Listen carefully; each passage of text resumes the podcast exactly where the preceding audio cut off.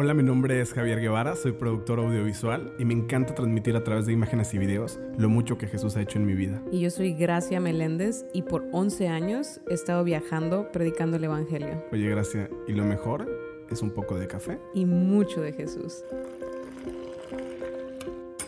Comenzamos. Hola, ¿cómo estás el día de hoy? Bienvenidos a un podcast más. Mi nombre es Javier Guevara y es un gusto estar aquí contigo. ¿Cómo estás? Gracias el día de hoy. Muy, muy bien, pero sobre todo muy feliz de estar nuevamente con ustedes, contigo Javier y con ustedes que nos están escuchando y que gracias a ustedes pues podemos seguir haciendo esto. Muchas gracias por todo su apoyo, por todos sus likes, por todas las veces que lo comparten. No olviden que si les gusta este contenido, pues compartirlo con alguien más. regularmente no hacemos esta invitación, pero pues si este contenido es de bendición para tu vida y te gustaría compartirlo con alguien más, pues también podría ser de bendición para su vida. Y mira, ya hemos hablado del amor, y hemos hablado del temor, hemos hablado de las palabras, hemos hablado de diferentes cosas y el día de hoy tenemos un tema bien importante que me gustaría que Gracia nos platicara más de él. Y fíjate, Javi, como tú dijiste, empezamos hablando, creo que este es el tercer episodio, o la tercera parte, por así decirlo, sobre un tema que empezamos a hablar acerca del amor de Dios que nunca nada nos puede separar de él. Y luego lo desarrollamos el pasado acerca del temor, ¿no? De cómo podemos vencer y el por qué no debemos permitir temor en nuestra vida.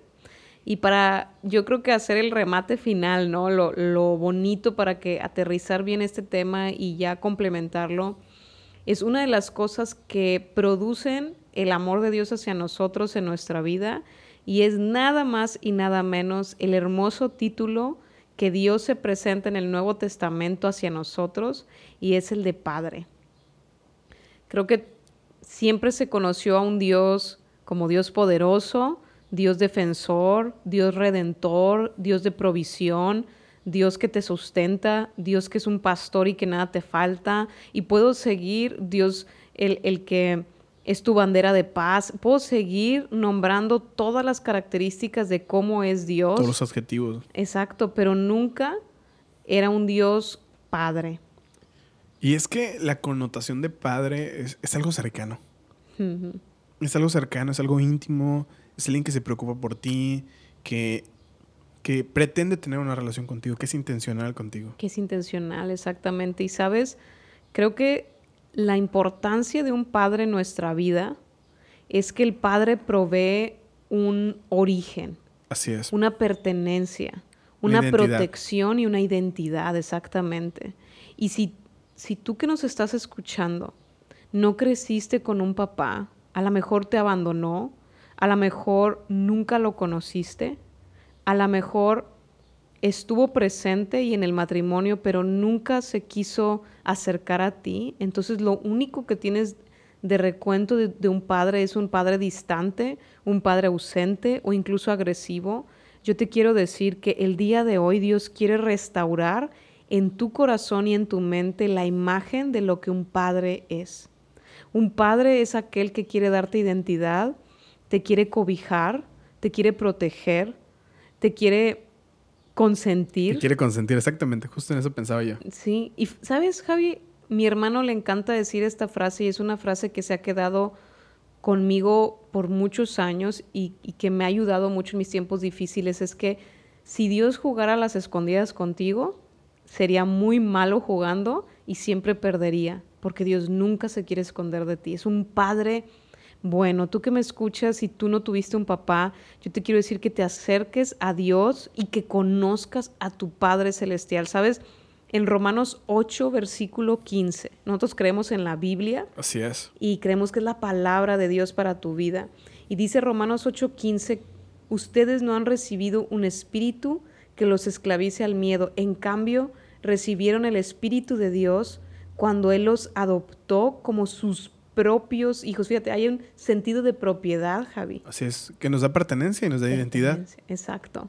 Y, dice, ahora lo podemos llamar Abba Padre. O sea, Abba Padre es en arameo que significa papito. Es, es, con ternura, es, una cercanía, Javier. No, no es un Dios distante, no es un Santa Claus que viene y nos trae cositas buenas o que nos castiga.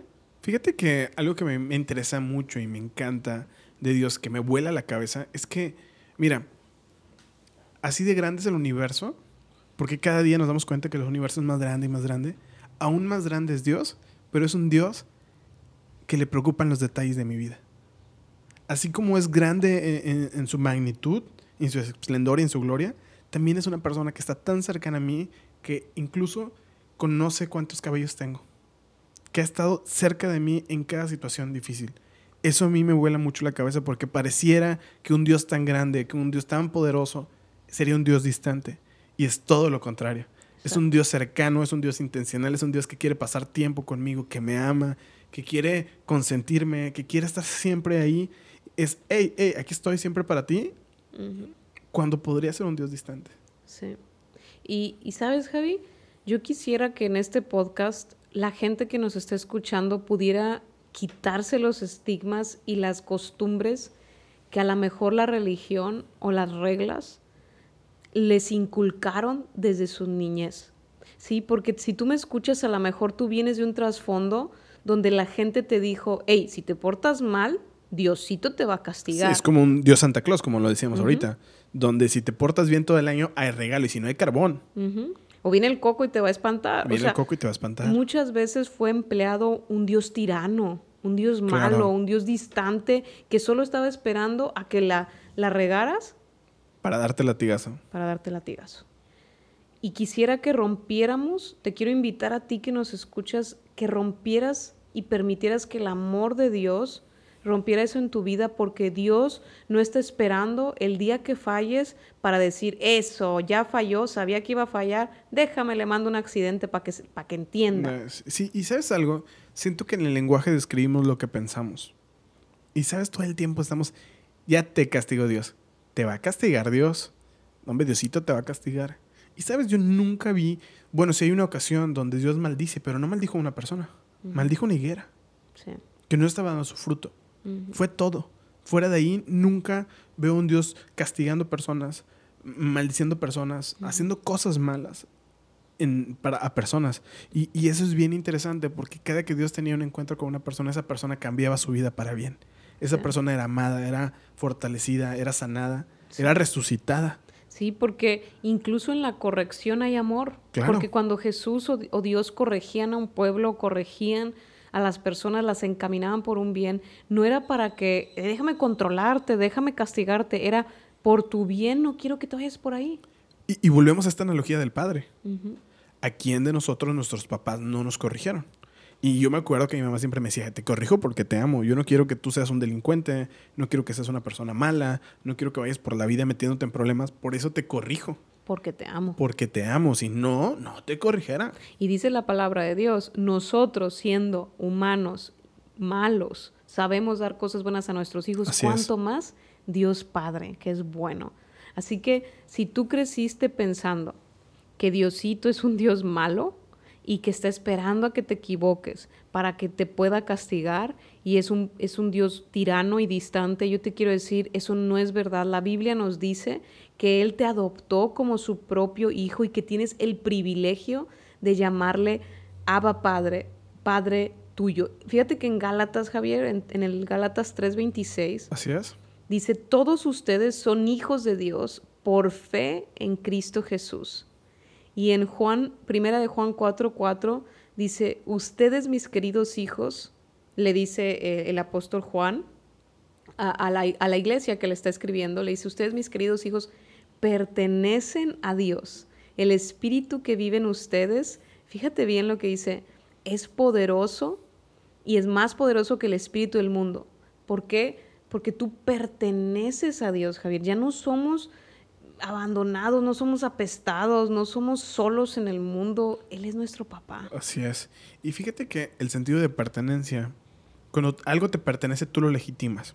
¿Y qué es esto, Javier? Bueno, tú haces saber a las demás personas que eso es tuyo. Sí.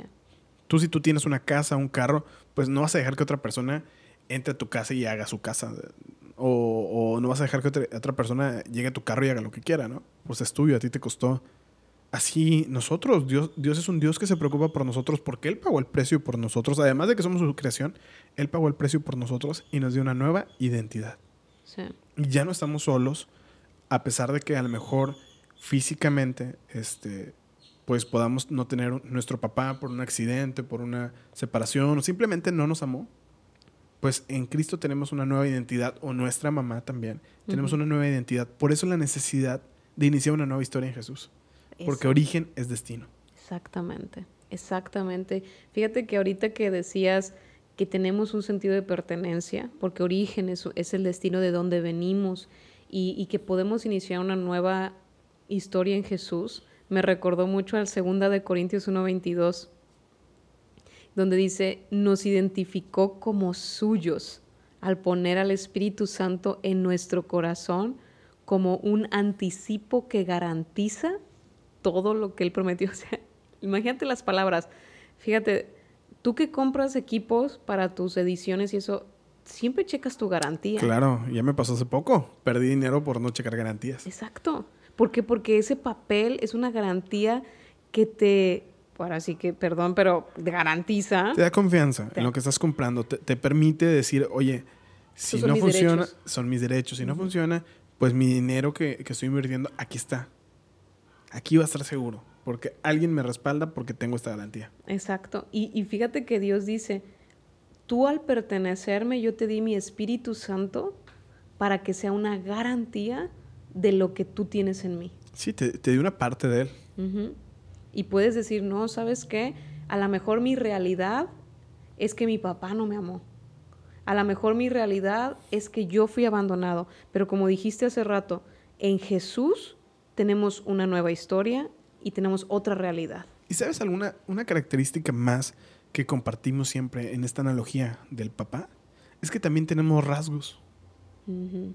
Entonces, Javier, ¿te pareces a Dios? Pues sí, fuimos hechos a su imagen y semejanza y tenemos rasgos de Él y de sus frutos, de los frutos del Espíritu Santo que Él dejó en garantía para nosotros. Exactamente.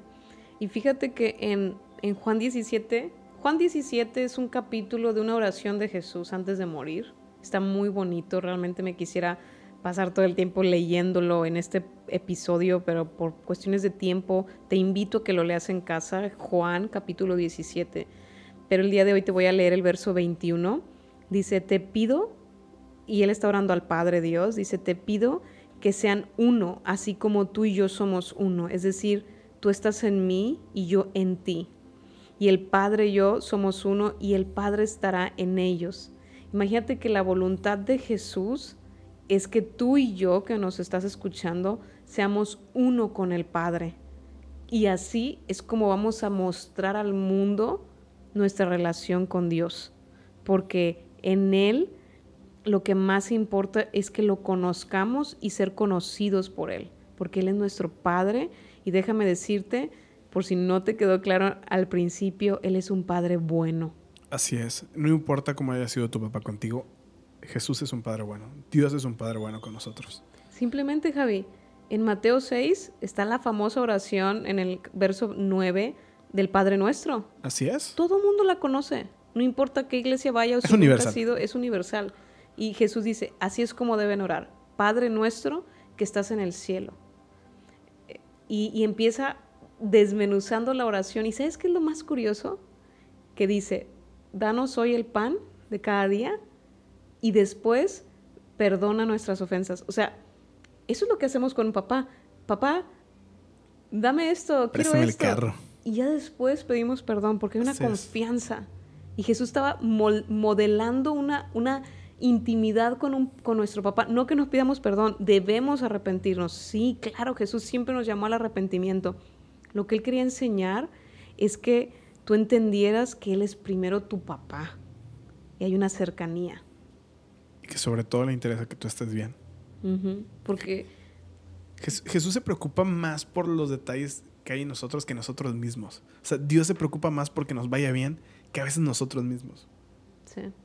Él, ya lo vio, él ya vio el futuro y Él quiere que nosotros estemos bien. Exactamente.